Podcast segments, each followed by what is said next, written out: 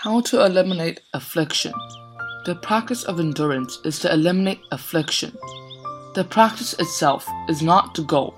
When there is no longer affliction, we are able to benefit self and others with the practice of compassion and kindness.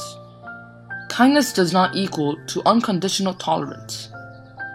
There are many virtues dharma to learn and wisdom and blessings to cultivate. Afflictions from self and others are what we need to address. Eliminate afflictions from self before helping others.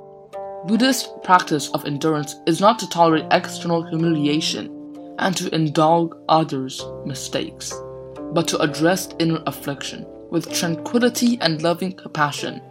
When there are no more afflictions, one is ready to handle situations and help others. Ultimate enemy is not someone but the evil within. It takes loving compassion and wisdom to overcome the evil. Hatred and violence will not work.